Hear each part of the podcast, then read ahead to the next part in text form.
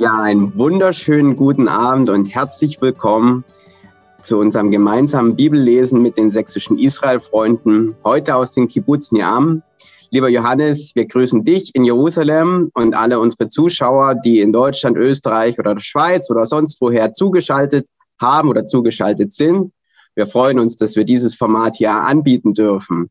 Ich bin hier im Kibbutz in Niam und mit mir im Hintergrund sitzt mein Team. Wir sind sieben Leute hier mit dem sächsischen Handwerkerdienst oder mit dem Handwerkerdienst der sächsischen Israel-Freunde. Wir haben vor drei Monaten hier begonnen, einen Kindergarten zu reparieren, der letztes Jahr beim Gazakrieg zerstört worden ist durch Raketeneinschlag und gehen jetzt weiter und sind im Bereich eine Jugendarbeit, Jugendclub tätig, wo wir eine Terrasse für den Jugendraum bauen oder erweitern, die schon zum Teil da ist. Und ich freue mich, mit den Handwerkern hier vor Ort zu sein. Vor zwei Tagen sind wir angekommen. Gestern haben wir uns eingerichtet und heute konnten wir so richtig loslegen. Erstmal das alte Zeug wegreißen. Und jetzt wollen wir mit dem geistlichen Wort starten. Johannes, bitteschön. Ja, wir sind jetzt mittlerweile schon bei der neunten Folge von gemeinsam Bibellesen. Ich sehe leider nur ganz wenige von den Leuten, die, die jetzt mit dabei sind. Ich würde mir sehr, sehr wünschen, dass ihr eure Bibeln vor euch habt, dass ihr vergleicht, nachseht und auch kritisch mitdenkt. Ganz große Klasse, mir wurde gerade schon eine gezeigt. Ähm, also das ist mir ganz, ganz wichtig, weil es mir viel mehr darum geht, dass bei euch beim Bibellesen etwas in Gang gesetzt wird, als dass ich euch jetzt sage, was ihr zu glauben habt. Wir sind in 1. Mose 2 und zwar im Kapitel, ja, im Kapitel, in 1. Mose, Kapitel 2. Und ganz zu Beginn, und da muss ich euch zuerst etwas sagen über, die, über den Zusammenhang. Wir haben also das erste Kapitel abgeschlossen und sind jetzt zu Beginn des zweiten Kapitels. Und ich habe hier ein Zitat von einem sehr höflichen Rabbiner. Es war der ehemalige Oberrabbiner des britischen Weltreichs, Joseph, Joseph Hermann Herz, wird man ihn auf Deutsch aussprechen, äh, auf Englisch wahrscheinlich Joseph Hermann Hertz. Und er hat gesagt, die Einteilung der Torah in Kapitel entstand im Mittelalter. Und manchmal ist die Einteilung irreführend, wie hier am Ende von 1. Mose 1.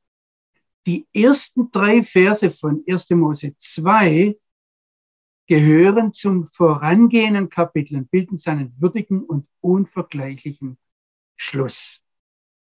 Ich habe noch eine andere Rabbinerstimme von dem schon öfters zitierten Benno Jakob. Das war ein deutscher Rabbiner, der ist in den 30er Jahren, wenn ich richtig informiert bin oder das gerade richtig im Kopf habe, gestorben, also Anfang des letzten Jahrhunderts in Berlin und äh, in Deutschland gelebt. Und er schreibt es sehr viel direkter, sehr viel deutscher. Er sagt, es ist ärgerlich, dass die von christlicher Seite stammende, zuerst vom Erzbischof Stephen Langton von Canterbury um 1205 an ausgewandte oder angewandte heutige Kapiteleinteilung Kapitel 2 bereits hier beginnen lässt, während doch die ersten drei Verse offenbar noch zu Kapitel 1 gehören. Also um das ganz klar zu sagen, äh, ist jetzt keine Kritik an Samuel. Ich hätte ja schon länger schreien können, aber der Samuel hat mindestens zweimal den Text vorgelesen und er hat immer die letzten drei Kapitel dieses Abschnitts weggelassen. Und was ich jetzt einfach nur damit sagen möchte, ist, es ist ganz, ganz wichtig, dass ihr das wisst beim Bibellesen. Die Kapitel sind nicht inspiriert. Auch die Verseinteilung nicht. Und es ist ganz wichtig, dass ihr so ab und zu die Bibel mal lest wie einen Roman und euch fragt, wo sind jetzt die, die Abschnitte? Und dann malt euch auch in eure Bibel was rein, wenn was nicht stimmt. Ich möchte euch ganz klar sagen, ich habe den dumpfen Verdacht, dass es kein Zufall ist, sondern dass das ein, ich sage jetzt einmal so ein leichter Hauch ist von einer alten antijüdischen christlichen Tradition, in der wir stehen, dass, dass eigentlich Generationen von Christen, wenn sie sich über die Schöpfung informieren wollten, das irgendwie weggelassen haben. Wenn man dann Kapitel 2 liest, dann passt es nicht so richtig dazu und man liest schnell drüber weg, um dann zum Eigentlichen zu kommen. Ich halte es also für ganz, ganz wichtig, dass ihr hier kritisch lest. Und wir kommen jetzt zu einem Text, den, ähm, den kennt eigentlich jeder Jude, der auch ein ganz klein wenig nur mit der jüdischen Tradition zu tun hat, den kennt er auswendig. Das ist im Judentum, der Text, der jetzt kommt, ein ganz, ganz zentraler Text. Und wir lesen den eigentlich, wir singen den eigentlich jeden Schabbatabend. Und zwar beginnt er mit den Worten des, also mit den letzten Worten des ersten Kapitels. Das heißt, im, im Judentum wird hier jedes Mal dazu gesagt, hallo, ähm, ihr, ihr müsst das im Zusammenhang sehen. Das gehört zum Vorhergehenden. Da ist es, und es war Abend und es war morgen der sechste Tag.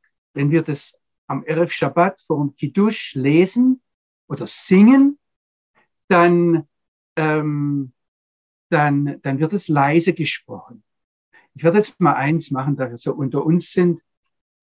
Ich bin zwar etwas heiser, aber ich probiere mal, euch das vorzusingen, einfach, dass ihr etwas den Eindruck bekommt. Und jetzt müsst ihr auf dem Bildschirm sehen, denn ähm, das, das Folgende jetzt, also die ersten drei Kapitel, die werde ich euch, ich werde euch das auf Hebräisch vorsingen Mal gucken, wie viel ich stolpere oder wie sehr mir der Pust, die Puste ausgeht. Und ähm, ihr könnt es mitlesen. Vaychula Shamaim war Arz, nein, das war jetzt das letzte, Vaye Erev, Vaye Woker, Yomashishi. Also das wird leise gesagt und es war Abend und es war Morgen, der sechste Tag. ויכולו השמיים והארץ וכל צבאם, ויכל אלוהים ביום השביעי מלאכתו אשר עשה. וישפוט ביום השביעי מכל מלאכתו אשר עשה, ויברך אלוהים את יום השביעי. ויקדש אותו כי בו שבת מכל מלאכתו אשר ברא אלוהים לעשות כי בו שבת מכל מלאכתו אשר ברא אלוהים לעשות. Also für mich kommt jetzt eigentlich gleich die Segnung des Weines. Ich gehe jetzt nochmal zurück und lese es euch nochmal auf Deutsch vor und es war Abend und es war Morgen, der sechste Tag. Vollendet wurden die Himmel und die Erde und ihr ganzes Heer. Gott vollendete am siebten Tag seine Arbeit, die er getan hatte. Er ruhte am siebten Tag von all seiner Arbeit, die er gemacht hatte. Gott segnete den siebten Tag. Er heiligte ihn, denn an ihm ruhte er von all seinem Werk oder seiner Arbeit, die Gott geschaffen hatte, um sie zu machen. Es ist jetzt wichtig, dass ihr das, ich sage jetzt mal, vor euch habt, dass ihr das im Gedächtnis habt, den, den, den Text, das heißt ihn vor euch und ähm, dass wir darüber jetzt sprechen können. Ich möchte eigentlich heute nur auf drei Verben etwas näher eingehen. Und das erste Verb, oh, jetzt habe ich es bei mir weggeschalten, das ist das Verb kala. Es kommt am Anfang des ersten Verses vor und am Anfang des zweiten Verses, wo es heißt Vaychulu oder Vayechal. Ich muss jetzt gerade noch mal gucken, dass ich das, ich kriege das, aber ich lerne das alles mit der Zeit. Also dieses ist dieses Wort Kala. Und ähm, ich mache das bewusst mit euch, um euch einfach etwas zu zeigen, was da im Hebräischen passiert, weil wir gerne immer die Übersetzung haben wollen und die Leute kommen dann und fragen mich, Johannes, was ist denn jetzt die richtige Übersetzung? Ich übersetze dieses Wort einmal mit fertig machen, weil ich damit denke, ich bekomme am besten hin, was ich sagen möchte. Fertig machen.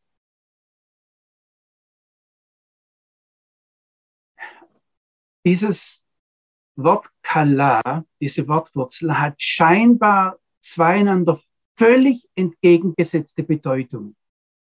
Und wir machen es uns oft viel zu einfach, indem wir sagen, naja, nehmen wir das Wörterbuch, dann steht erstens heißt es das und zweitens, heißt es das. Also die erste Bedeutung heißt, und ich versuche das jetzt zu umfassen, ich versuche euch ein Bild zu zeigen, heißt fertig machen im Sinne von sich vollziehen und ein Fertigsein, vollenden, vollbringen, etwas vollständig tun, etwas zu Ende führen, feststehen. Also es geht eigentlich darum, dass die höchste Vollkommenheit von irgendetwas erreicht wird. Und jetzt mache ich gleich eine Beobachtung. Das heißt, ich mache die nicht, ich habe das natürlich alles bei irgendwelchen Rabbinern abgeschrieben, aber die haben das jetzt nicht so ausdrücklich gesagt, wie ich euch jetzt darauf hinweise. Aber ich halte es für eine wichtige Beobachtung, dass dieses Wort auftaucht, zum Beispiel in 1. Könige 6, Vers 38, wo es heißt, dass dass Salomo das Haus, den Tempel fertig gemacht hat, vollendet hat. Und zwar wird da in 1. Könige 6, Vers 38 gesagt, dass das nach sieben Jahren Arbeit passiert. Wenn ich da genau dasselbe Wort habe in 1. Mose 2, Vers 1 und 2 und dann die sieben auftaucht, ist doch eigenartig. ist eine ganz eigenartige Parallele. Und dann kommt es noch einmal vor, und da schreibt ein Rabbiner, dass das eine Nachahmung des Schöpfungsberichtes ist. Das ist einer der langweiligsten Texte, den ihr euch vorstellen könnt. Das ist die Beschreibung in 2. Mose 39, wo nachdem die Stiftshütte, wie sie gebaut werden soll, nochmal beschrieben ist, dann wird es ganz langatmig beschrieben und in Vers 32 heißt es da, und es war vollendet. Da ist genau dasselbe Wort wie hier. Die ganze Arbeit der Wohnung des Stiftszeltes. Dann geht es im Vers 43 weiter und es heißt, und Moses sah das ganze Werk an und siehe, sie hatten es gemacht, wie der Herr befohlen hatte. Und dann geht es weiter und Moses segnete sie. Das heißt, die Abbildung des der Heiligtümer, sowohl bei Mose die Stiftshütte als auch beim Salomo der Tempel wird als eine, eine Abbildung gesehen, dass da in irgendeiner Weise die Schöpfung nachgebaut wird. Und das wird gerade an diesem Wort deutlich, wenn es uns fertigstellen geht. Jetzt bedeutet fertig machen aber auch noch was anderes. Und äh, in der, im Lexikon setzt das einfach nur nebeneinander. Da heißt es dann fertig machen im Sinne von unvermeidlich sein, vorüber sein, aufbrauchen, zu Ende sein, ein Ende machen, vernichtet werden. Also wenn man jemand ein Ende macht, vernichtet man ihn. Und dann bedeutet es hinschwinden, schmachten, sich erschöpfen, verbrauchen, aufgerieben werden, völlig aufhören zu sein, es geht eigentlich darum, dass jemand vertilgt wird, vernichtet wird. Wenn man jemandem den Gar ausmacht, wird dieses Wort verwendet. Wir gehen als normale Deutsche, denken daher, was ist jetzt die richtige Übersetzung, dann bringen wir es und fertig. Wir haben das mehrfach in der Bibel übrigens genau dieselben oder denselben Wortbereich haben wir noch in der Wurzel für diejenigen, die etwas Hebräisch können, Tamam. Ähm, auch das ist, wenn was tam, wenn was vollkommen ist oder, oder wenn jemand, also es kommt beim Abraham vor, dass er vollkommen vor dem Herrn äh, wandeln soll, heißt es eigentlich, du sollst fertig gemacht vor dem Herrn wandeln. Und zwar, ja, wir können es mit dem Deutschen mit fertig machen auch machen, weil fertig machen ist zum einen, dass ich eine Arbeit vollende, dass ich jetzt fertig bin mit der Arbeit, dass sie, wenn Gott es gemacht hat, natürlich vollkommen ist, oder ich kann jemanden fertig machen. Und das schwingt jetzt mit, wenn wir äh, das Wort, man, der eine oder andere mag das schon gehört haben, wenn ich das Wort vorhin Kala einfach nur so auf Hebräisch dastehen habe. Ähm, da, wenn, wenn man ganz normal auch Neuhebräisch kann, dann ist Kala zunächst mal die Schwiegertochter und dann die Braut. Also da kann jetzt jeder aussuchen, äh, ob die Braut, äh, die Schwiegertochter, das ist, was den äh, Schwiegervater oder den Bräutigam äh, fertig macht. Ja. In welcher Richtung auch immer. Das ist übrigens der Grund, warum die, das jüdische Volk beim Schabbat-Eingang die Braut Schabbat besingt und warum man sagt, kommt, lasst uns der Braut entgegengehen. Warum ich das jetzt bewusst so etwas zweideutig hingestellt habe, ist, ich glaube, dass diese, ähm, dass wenn wir Hebräisch denken, dass diese ganze Bedeutungsbreite von von dem Gott, der das Hebräische nicht nur erfunden hat, sondern sich ausgesucht hat, geformt hat über Jahrhunderte, Jahrtausende hinweg, dass er sich da etwas dabei denkt. Und ähm, ich, ich möchte euch da eigentlich nur anstoßen, drüber nachzudenken, wieso da dieses Wort ist. Ich ähm, gebe euch ein Beispiel noch von ähm, dem äh, Rabbi Samson Raphael Hirsch, den ich schon öfters zitiert habe, der sagt, jedes vollkommene Sein setzt das völlige Aufhören eines Andersseins voraus. Und er kommt dann zu Dingen, wo er die, dieser Begriff nachdenkt. Er sagt, nur jemand, ähm, der, der, der sich ganz aufgibt, der sich ganz fertig macht, kann vollkommen werden in einer Sache. Also es, es, es gibt niemanden, der in, in mehreren Dingen zugleich vollkommen ist. Dann bringt er immer irgendwelche Fehler mit, ja. Und ein dritter Punkt ist, dass er sagt, es gibt keine völlige Vernichtung, sondern alles ist irgendwie immer ein Übergang in was Neues. Was mich hier packt, ist, wenn er da weiterdenkt, dann, dann äh, seht ihr das in diesem, in diesem Fertigmachen ähm, und in diesem fertig machen, zu Ende kommen, vollkommen machen, ähm, eigentlich schon der Gedanke der Auferstehung drin ist. Also wenn, wenn, wenn jemand ganz fertig gemacht ist, wird, dann, dann ist das aus Gottes Sicht schon wieder der Neuanfang, der erste Schritt zur Auferstehung. Jetzt heißt, ähm, dem einen oder anderen, wir haben jetzt so einige, einige Israelis hier, die würden dann sagen, Kala, das klingt ja wie Kelle und Kelle ist das Gefängnis ähm, hat auch was damit zu tun, nämlich, ähm, dass es also mit Einhalten, Zurückhalten, Eingrenzen und da taucht jetzt zum ersten Mal, wenn man Hebräisch tickt, Hebräisch denkt der El Shaddai auf. Ähm, ich weiß, dass ihr diesen Begriff, diesen Namen Gottes aus einem Lied in Deutschland kennt. Und äh, meistens wird es platt mit der Allmächtige übersetzt. Das stimmt natürlich auch. Aber wenn man Hebräisch kann, dann hört man dann, dass er der Gott ist, der Shaddai, der sagt, jetzt reicht's, jetzt ist genug, der zu einem Ende kommt, ein Ende setzt, sagt, jetzt fehlt nichts mehr. Und ähm, wenn es heißt, dass Himmel und Erde vollkommen sind und dann nachgesetzt wird, es ist Gott derjenige, da taucht ja zweimal dieses Wort aus, in Vers 1 und Vers 2, dass Gott derjenige ist, der, der das fertig gemacht hat, also dann ist, kann wirklich nichts mehr dazu gefügt werden.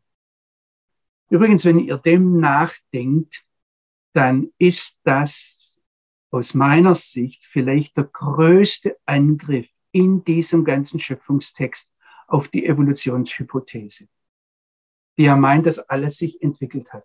Es wäre spannend von Evolutionstheoretikern heute zu wissen, gibt es etwas, wo die Evolution etwas tatsächlich Neues hervorbringt? Weil die Aussage vom biblischen Text hier ist, Gott hat hier ein Ende gesetzt. Jetzt ist alles da. Hier zeigt sich der Gott, der sagt, jetzt reicht's. Hier ist die Grenze. Und wenn es der Evolutionstheorie gelingen sollte, etwas nachzuweisen, wo sich etwas fortentwickelt, das sich höher entwickelt.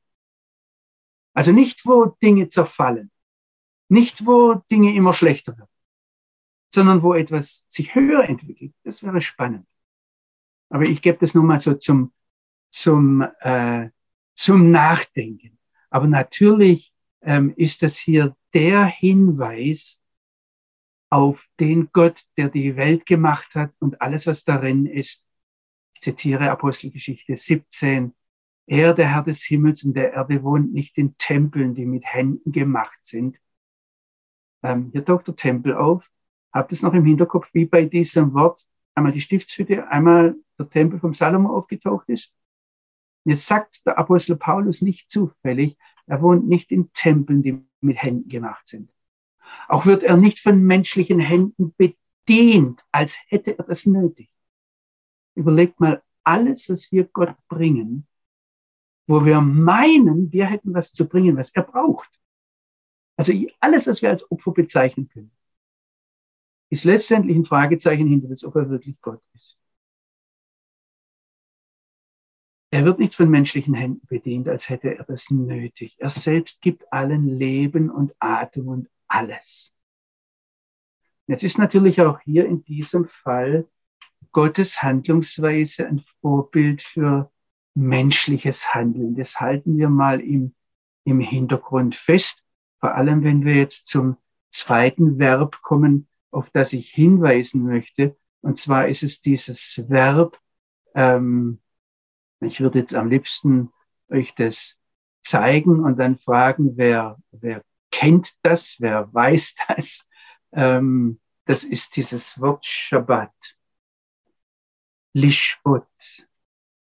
Äh, ich höre da gleich äh, mit im Hebräischen. Das sind diese drei Buchstaben Shin, Bet, Taf. Und ich übersetze die jetzt einfach einmal mit aufhören. Es geht um ein Innehalten, ein Stocken. Wenn ihr es heute in Hebräischen, im Neuhebräischen hört, dann geht es ums Streiken oder um ein Ruhen.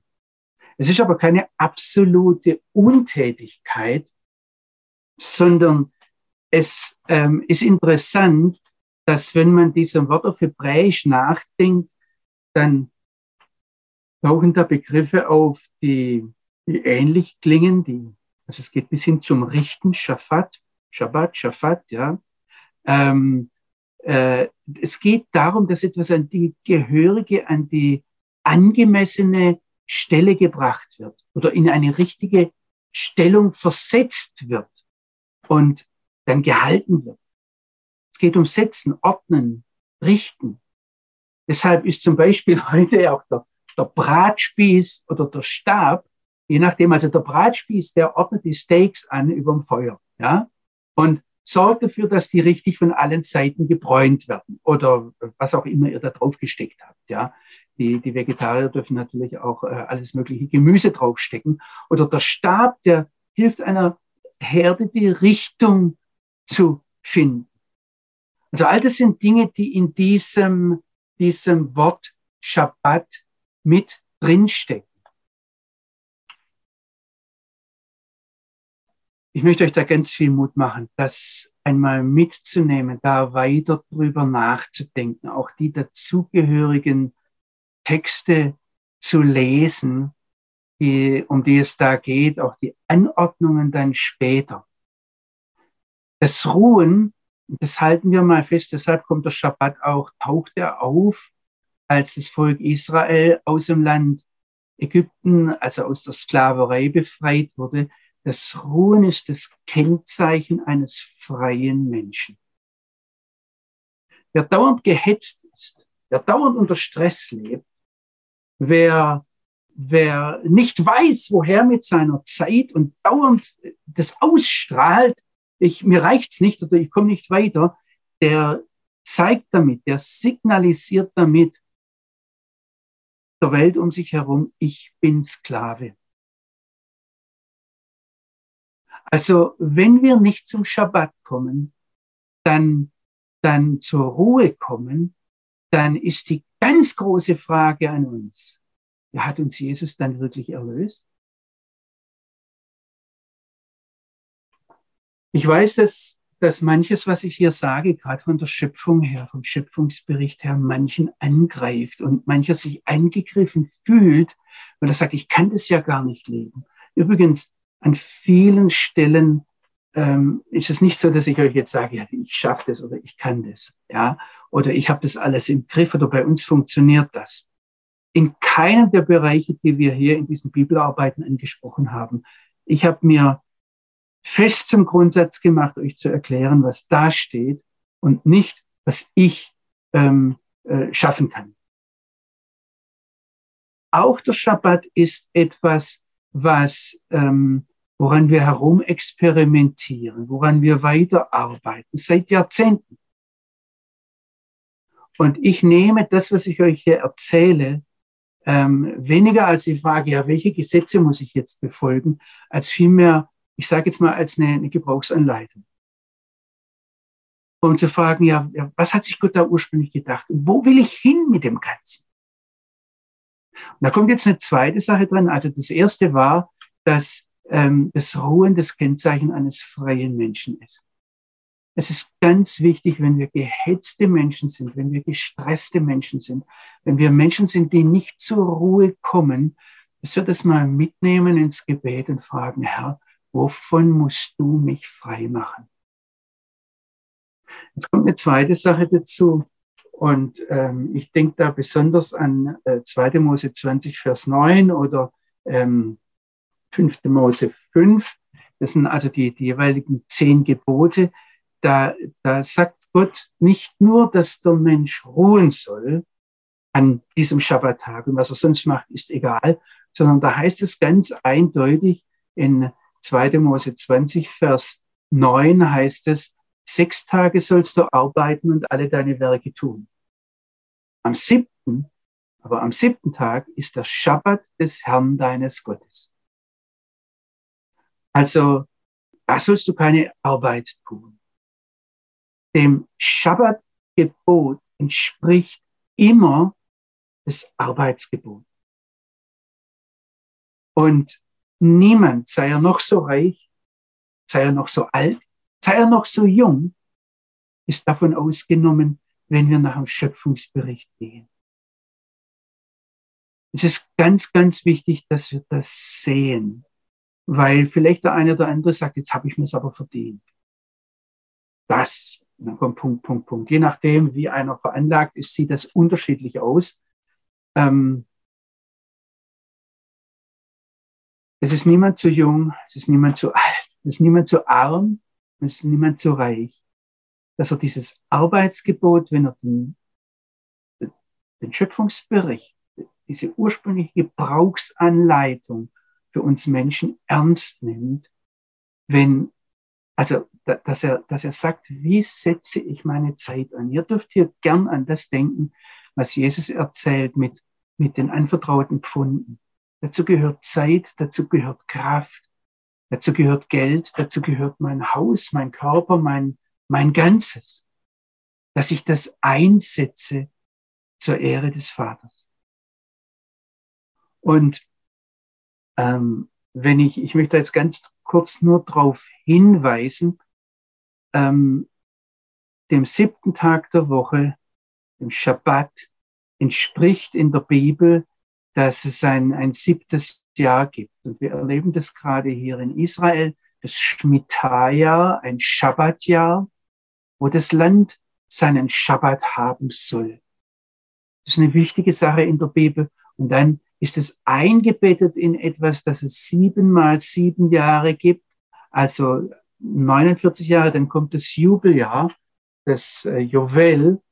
Und ähm, das Interessante ist, wenn man da etwas näher nachdenkt, habe das noch im Kopf, was ich vorhin gesagt habe, mit der Vollendung, mit der Kala, mit der, ähm, dass das nicht nur die, die ist, die mich fertig macht, sondern die mich vollkommen macht und die mir Ausrichtung gibt.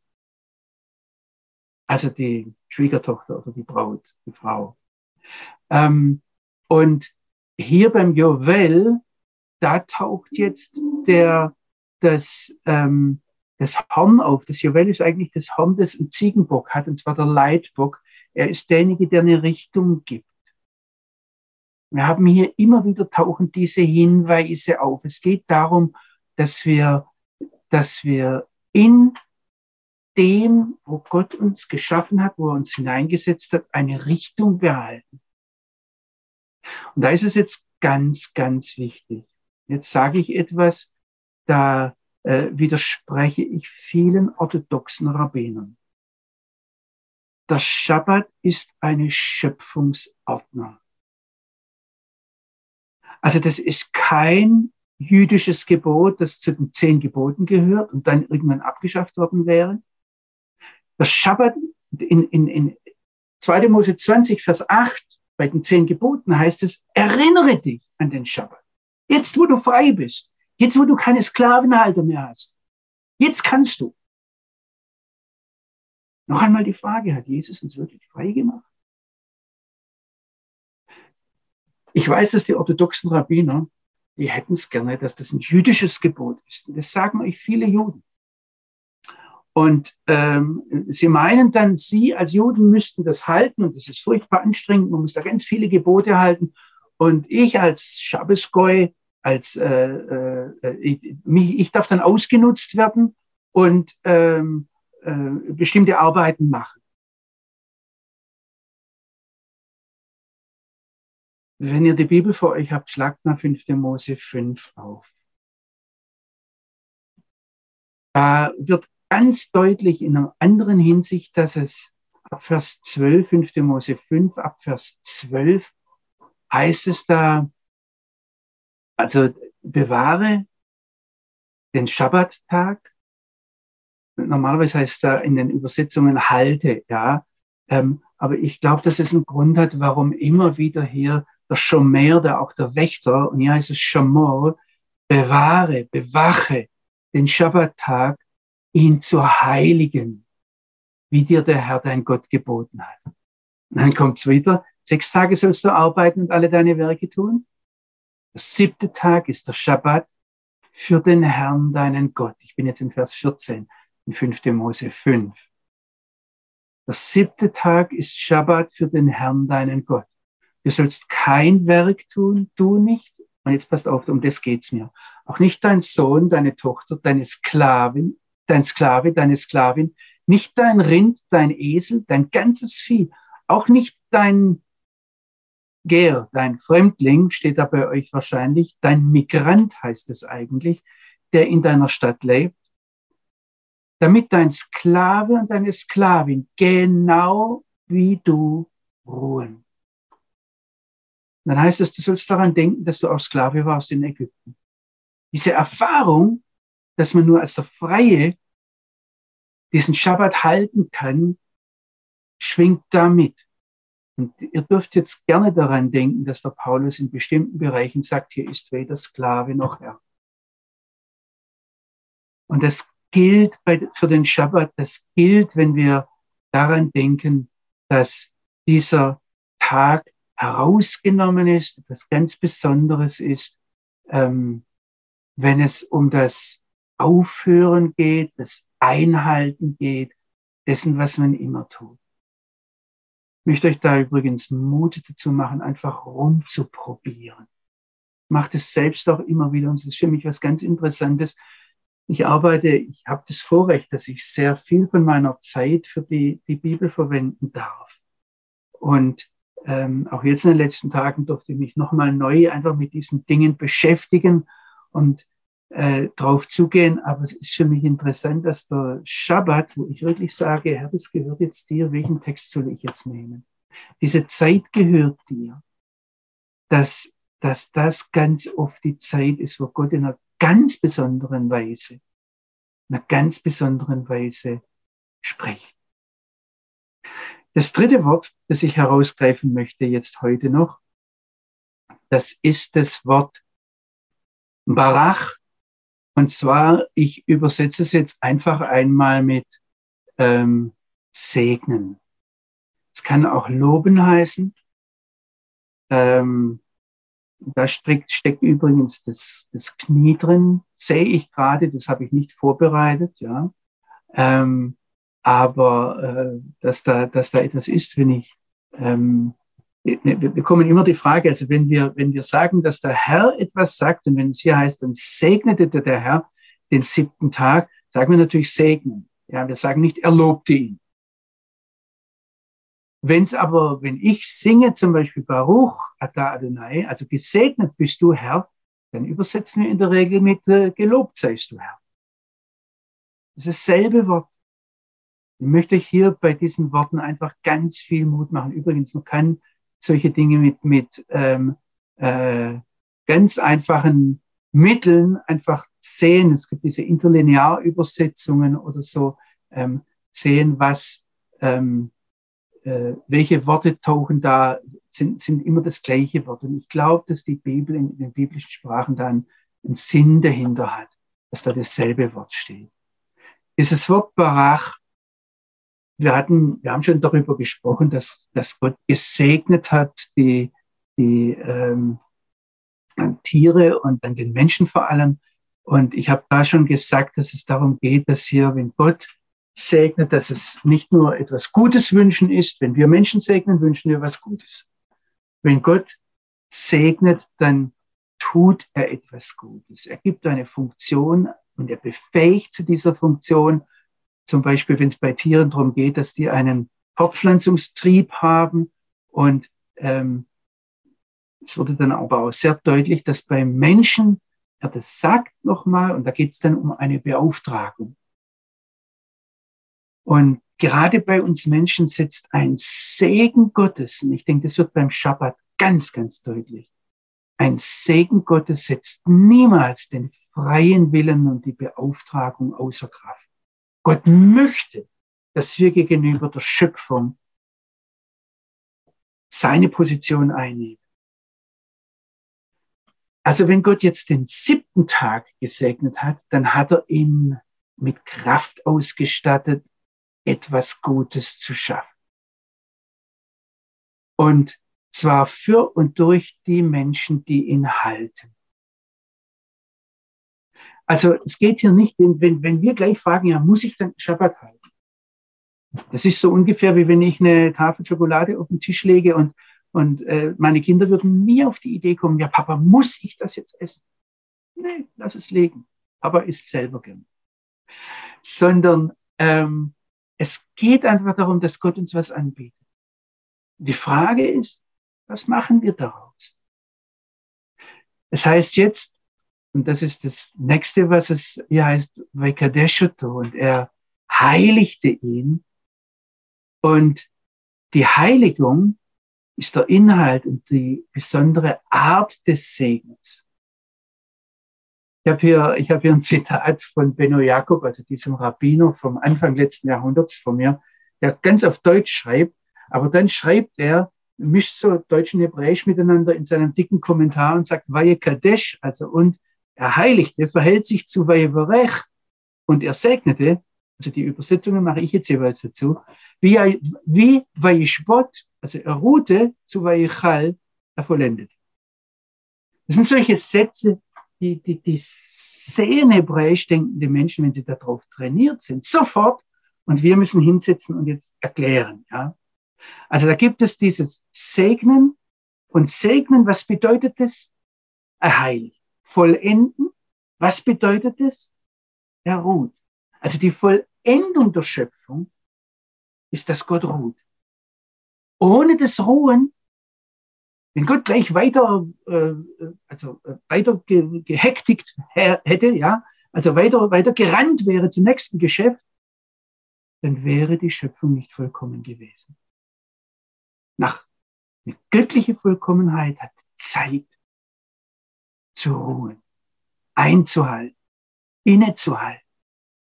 Und genauso bedeutet der Segen Gottes hier nicht in erster Linie, was wir denken, ah, Erholung, Freizeit. Jetzt kann ich machen, was ich will, Schwimmbad oder Wandern oder was auch immer. Sondern es bedeutet Heiligung. Es ist interessant, dass das letzte Verb im Hauptsatz die Heiligung, die Heiligkeit ist und dass das der letzte Gedanke und der Ausklang der Schöpfungsgeschichte ist. Lass das mal uns ganz festhalten. Es kommt dann, wenn ihr die biblischen Texte zum Sabbat durch die Bibel hindurch nehmt, dann ist es, dass etwas heilig dem Herrn ist, der entscheidende Gedanke. Kodesh, äh, taucht immer wieder vor, auf hier. Und es geht bis hinein, wenn wir einen der wichtigen Texte, ich weiß, bei euch so das die ganze Zeit, ähm, wie ist das jetzt im Neuen Testament mit dem Schabbat? Ähm, das, das ist ein Gedanke, der zieht sich durch. Hört mal mit diesen, unter dieser Hinsicht Römer 14 an. Und ich, ich nehme mal den Vers 5. Da äh, viel zitierter Text von Paulus. Einer hält einen Tag für höher als den anderen. Ein anderer hält alle Tage gleich. Ihr seht da, wie gelassen Paulus damit umgeht. Er sagt nämlich jetzt, ein jeder sei in seiner Meinung gewiss. Das ist Römer 14, Vers 5. Vers 6.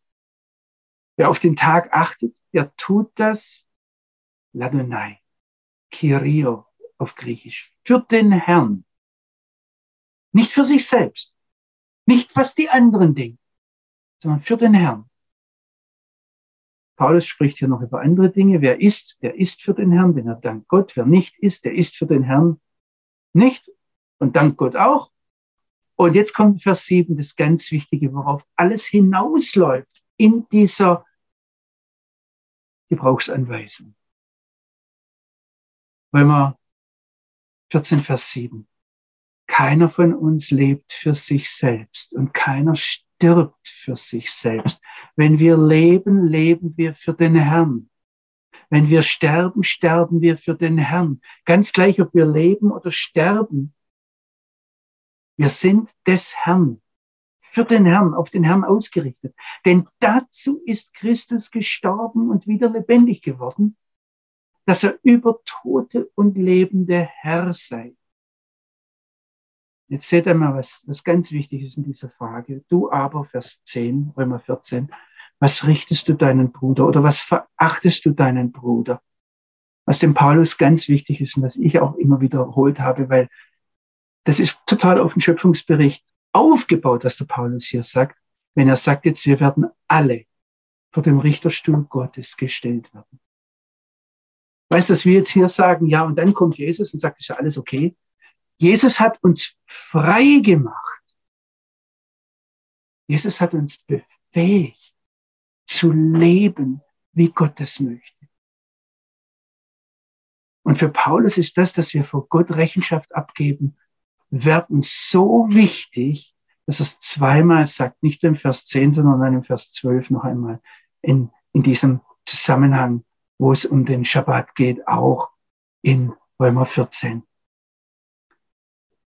Auch in diesem Bereich, wo es um Segen und dann ums Heiligen, ums Beiseite setzen, ums Besonders machen, um manche Dinge lassen, einfach weglassen, also ich meine damit manche Dinge zum Beispiel so, so, so für mich gehört zur Heiligung, dass, dass es, das Telefon mir nichts diktieren hat. Achtet mal drauf, wie, wie es gerade beim Schabbat, es geht für den Herrn, aber dann geht es ganz oft um die Frage von Götzendienst und die Frage, äh, sagen wir das weiter mit diesem einen wahren, lebendigen Gott? Bezeugen wir durch unser Leben, er hat uns frei gemacht und er leitet uns. Also auch im Bereich von Segnen und Heiligen sollen wir Stellvertreter unseres Vaters im Himmel auf dieser Erde sein. Ich meine jetzt auch gegenüber unseren Ehefrauen, in unseren Familien. Unsere Worte haben Macht. Auch wenn es um Dinge geht, ähm, also Frage ist jetzt Klagen. Als Schwab muss ich sagen, Brudler, ja ähm, klagen, ist es eher Segen oder eher Fluch? Ich lasse euch das entscheiden. Wie ist es, wenn Jesus uns zuhört und uns dann, ja, tut er uns etwas Gutes, wenn er uns sagt, geschehe, wie du geglaubt hast? Das, ich möchte es ganz persönlich, ich möchte es mir sagen, Und ich, wenn ich, wenn ich das ausspreche, ich stolper das selbst immer wieder. Aber es ist so wichtig, dass wir hier nichts abschneiden. Das, was ich ausspreche, was du aussprichst, wird Wirklichkeit, weil du mein Stellvertreter bist. Wer euch hört, hört mich, sagt Jesus.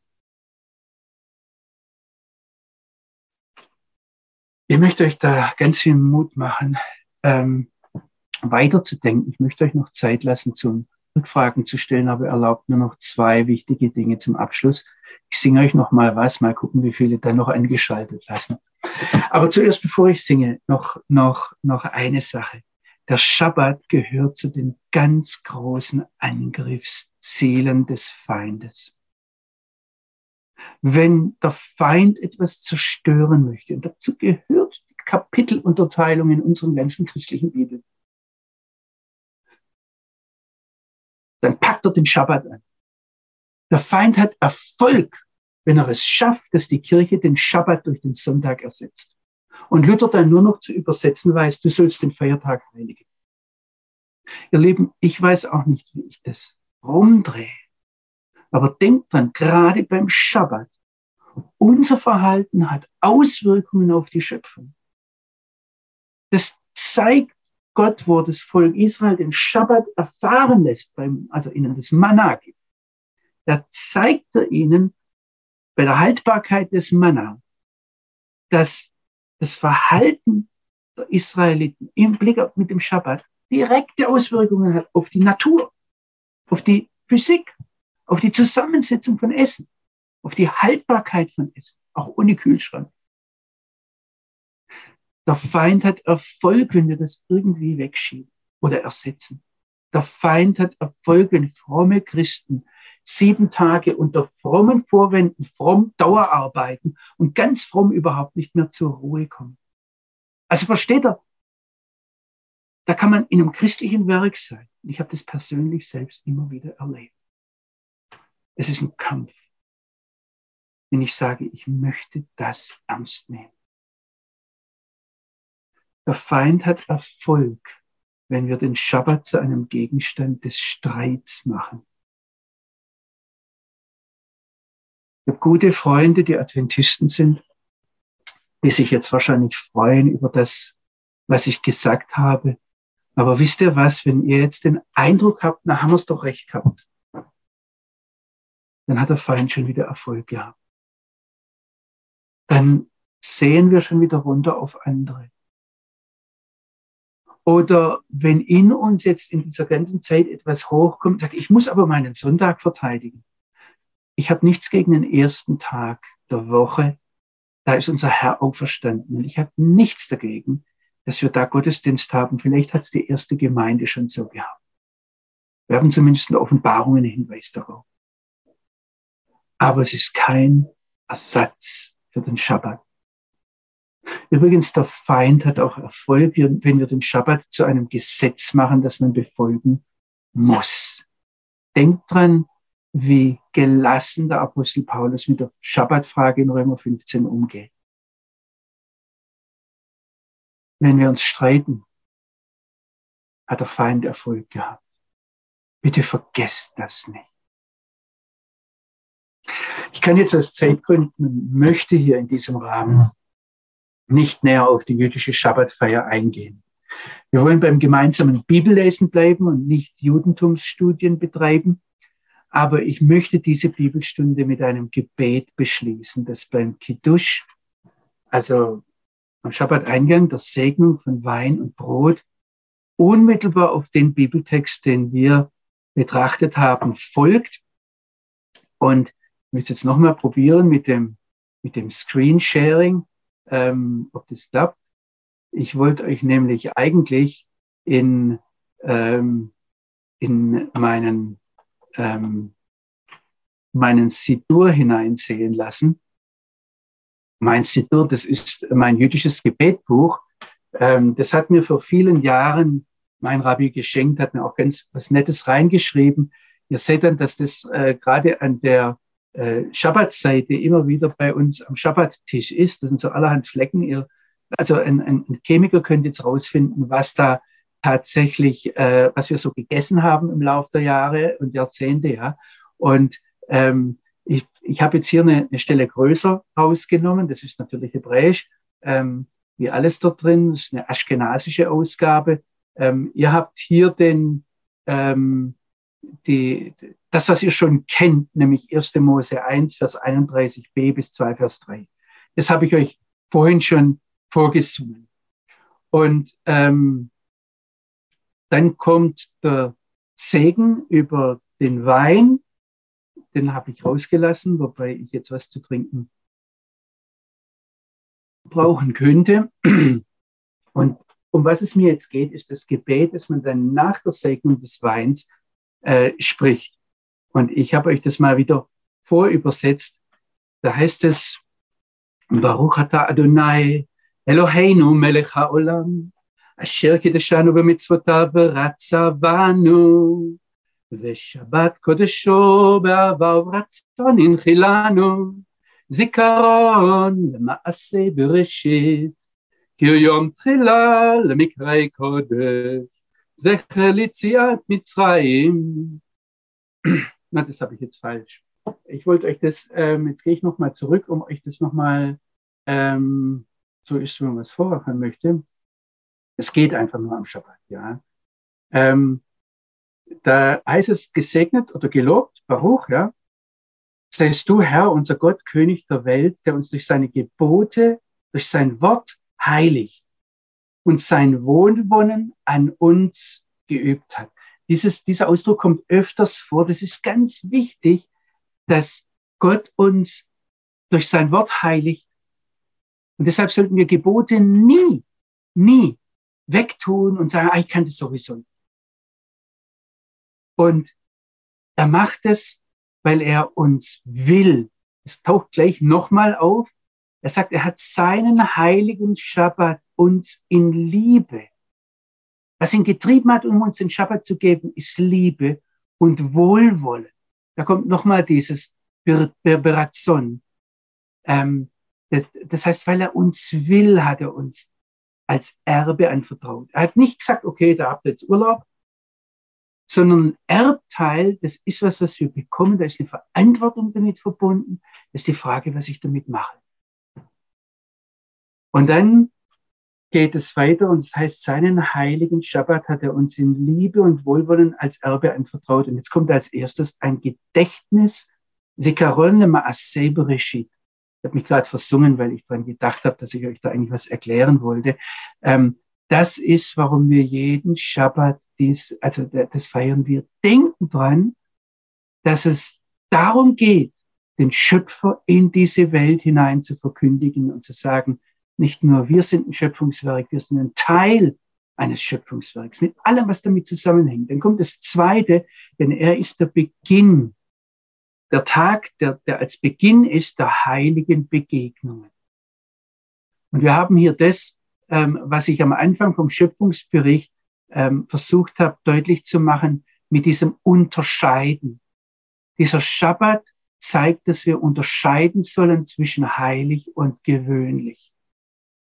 Und dass unser Leben dadurch geprägt sein soll. Und dann kommt das dritte, eine Erinnerung an den Auszug aus Ägypten. Auch das ist jetzt mehrfach schon aufgetaucht. Das heißt, wenn ich weiß, wie das mit dieser Heiligkeit ist, ich heilige, indem ich selbst mich da für etwas heilig, also indem ich, indem ich mich da selbst mit hineinnehmen lasse und indem ich bestimmte Dinge lasse und bestimmte Dinge tue.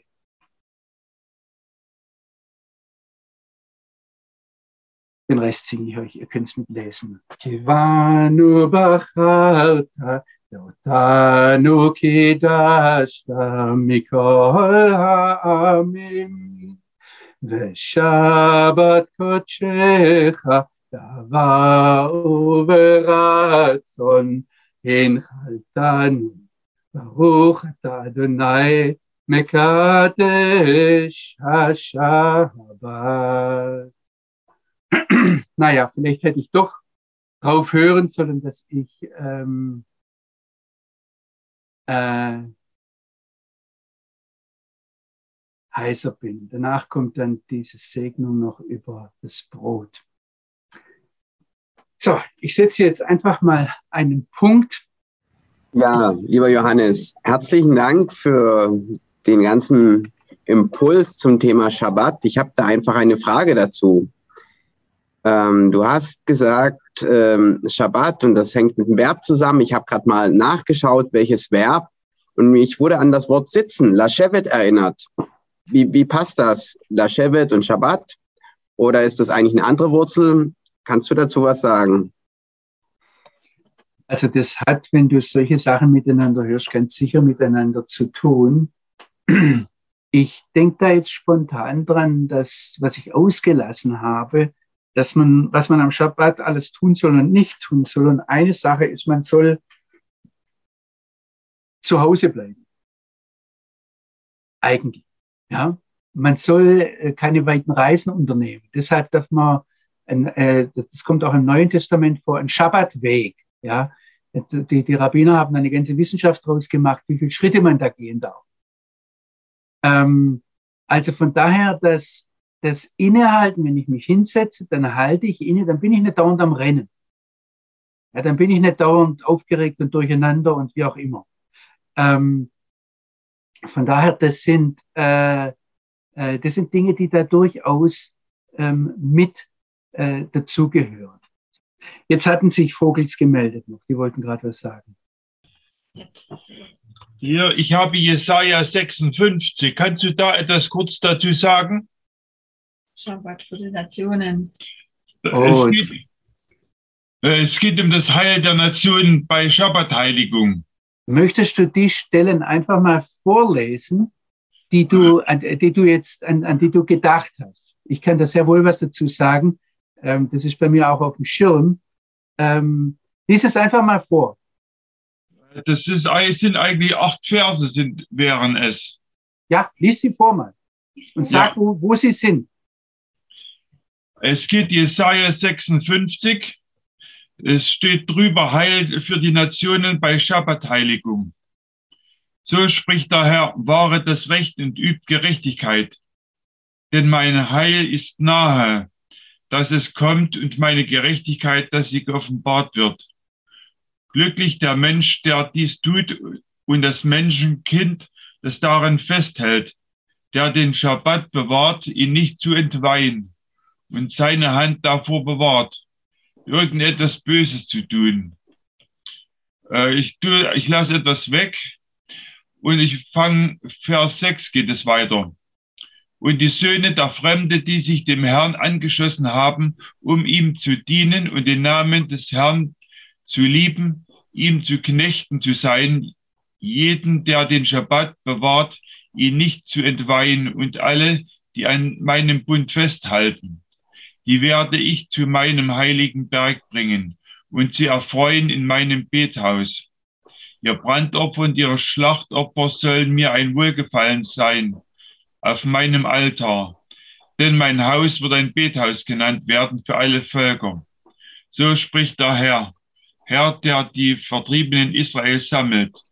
Zu ihm, zu seinen Gesalbten werde ich Gesammelten. nun, gesammelten werde ich noch mehr hinzusammeln.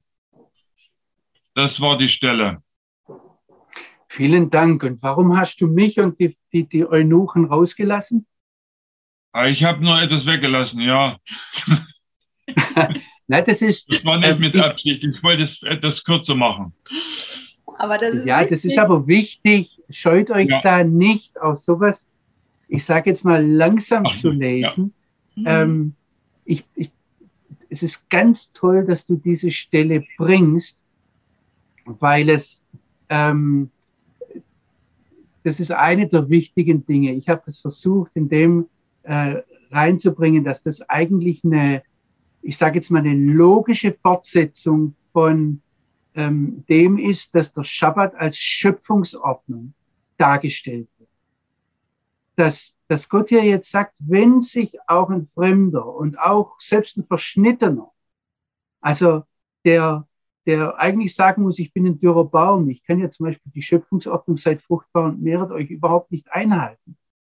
Aber selbst wenn die sich dran halten, wenn die, wenn die den, ähm, den Segen des Schabbat erleben, also ausleben, wird man vielleicht sagen, dann, ähm, dann sind sie besser als Söhne und Töchter, heißt sie. Wird ihnen einen ewigen Namen geben, der nicht vergehen wird. Ähm, wir sehen in diesem größeren Zusammenhang im, ja, im, im Jesaja, also da ist nicht nur davon die Rede, dass dann ähm, äh, ähm, ein, ein mein Haus, ein Bethaus für alle Nationen ist, ähm, sondern äh, dass, dass Gott hier übrigens von Anfang an, deshalb ist der Schöpfungsbericht so wichtig, um zu verstehen, was Gott dann nachher mit Israel tut, ähm, von Anfang an hat er die ganzen Völker im Blick.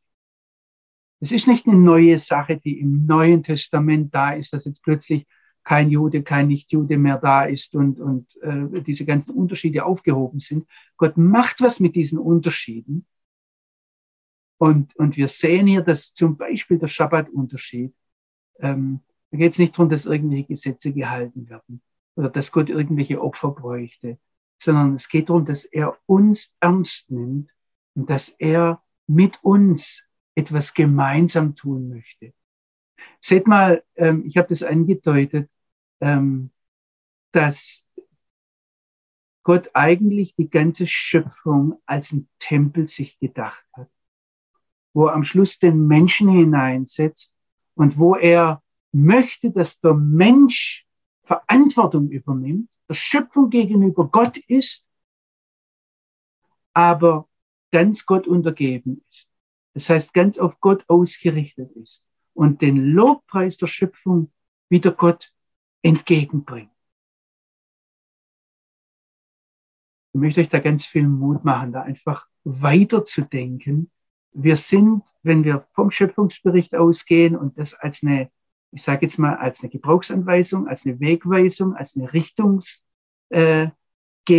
äh, annehmen, dass wir dann plötzlich feststellen, wie, wie ähm, Gott uns in einen, in einen faszinierenden, atemberaubenden Plan mit hineinnimmt. Aber ihr, ihr habt vielleicht gemerkt, die Sachen sind, sind, sind alle schon viel, viel früher angelegt. Also im Prinzip kommt von da aus, wo Gott gesagt hat, jetzt ist es vollkommen, von da aus kommt eigentlich nichts mehr Neues dazu.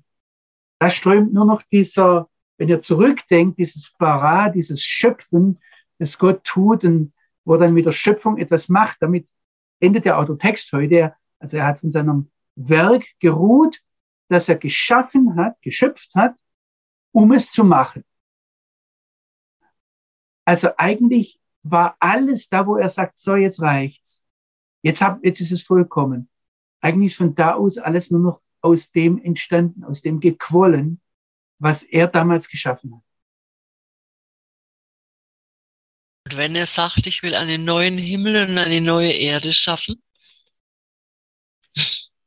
Ja. Dann ist es genauso wie wenn er uns einen neuen Körper gibt und wir gehen alle einer Auferstehung entgegen. Und der gravierende Unterschied ist, dass wir der neue Himmel, die neue Erde, die werden ganz anders sein, viel besser,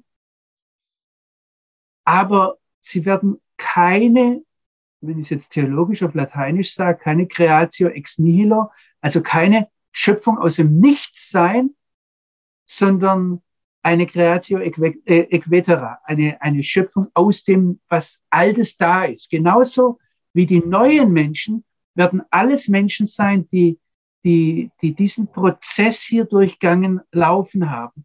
Und ich habe den dunklen Verdacht, dass Gott uns hier formt, dass Gott die, die, diese Erde nutzt, um etwas aus uns zu machen, auch dieses Leben nutzt, um um uns, unseren Charakter zu formen. Es packt mich immer wieder. Ich bin wahrscheinlich so ein typischer Deutscher, der sagt, Herr, sag mir es doch und ich mach's dann, alles okay. Ich entdecke in letzter Zeit immer wieder, dass ich ein, ein, ein Problem habe, hier in mir ein ungehorsames Herz. Und dass ich ganz viele Sachen nur lerne, indem ich indem ich sie irgendwie immer und immer und immer wieder erfahre. Und es, es, es ist was ganz anderes. Ich sage jetzt einmal so, ich, ich bin ein anderer Mensch, seit ich Krieg erlebt habe. Samuel, haben wir noch was aus den Chats, was wir ja. machen müssen? Du bist mir vorhin. Wir haben noch ein, zwei Fragen im Chat. Die Frage ist nur, mein WLAN war weg. Ich weiß nicht, über welche ihr schon gesprochen habt. Aber wenn ich dich so richtig verstehe, ist ja das Leben auf der Erde die Generalprobe für den Himmel. Und nun ist die Frage, wenn, da sagt jemand, ein Rabbi hat gesagt, die Frau ist nicht genannt im Zusammenhang mit dem Schabbat. Also die Frau darf arbeiten oder was? Bisher ist ja nur der Mann da.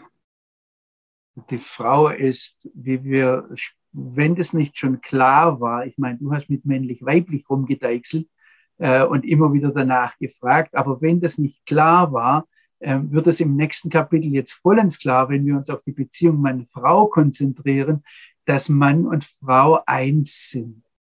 Und Jesus sagt es auch.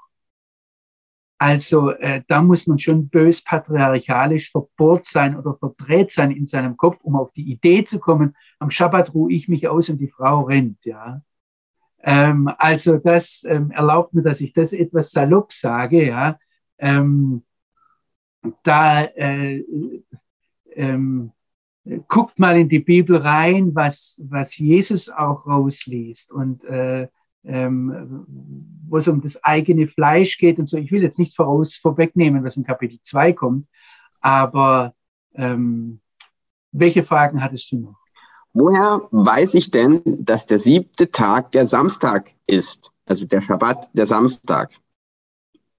Da gab es interessanterweise nie eine Diskussion drüber. Also es, es, es gab hin und her beim Schmidtjahr, es gab, äh, wir wissen nicht, wann das Jubeljahr ist. Und es wurde das letzte Mal wahrscheinlich, wenn überhaupt, also da wird vorausgesetzt, dass ganz Israel im Land ist, nur dann, und man muss wissen, zu welchem Stamm jemand gehört und welchem Stamm welcher, welcher Teil gehört, wer wo sein Erbteil hat, damit man zurückkehren kann. Ähm, beim Jubeljahr weiß man das nicht. Beim Schabbat ist es sehr, sehr klar, weil es, ähm, soweit ich das jetzt sagen kann, was ich sehe, schlicht eine lebendige Tradition gibt. Aber da gab es nie eine Diskussion. Da gab es auch nicht zwei Leute, dass irgendwelche, was weiß ich, äh, jemenitische Juden jetzt den Schabbat am Montag gefeiert haben und Juden aus Indien, also die waren über zweieinhalb Jahrtausende voneinander getrennt dass die plötzlich gekommen wären und sagen, hopp, uns ist aber der Schabbat am Freitag.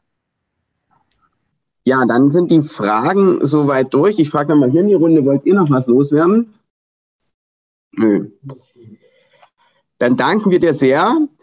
Und dann, lieber Willi, vielleicht kannst du einfach die Bibelstunde jetzt, wir haben ja auch gesagt, das mit den sächsischen Israel-Freunden und da kannst du als Sachse die Bibelstunde auch zusammenfassen und das vielleicht mit uns beten. Das wäre schön, wenn wir das unter den Segen Gottes stellen dürfen.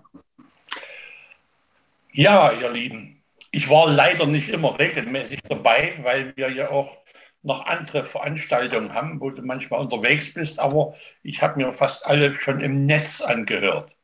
Und heute hat es mal geklappt.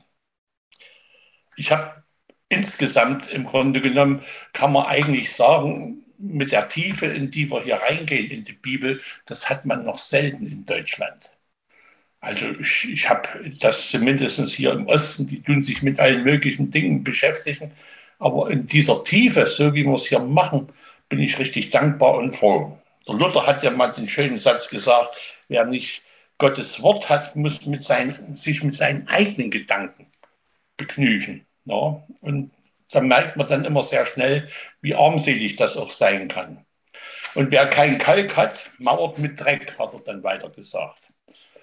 Ja, das wollen wir nicht machen und ich will einfach, ja, die Dinge müssen auch erst sacken, sage ich mal.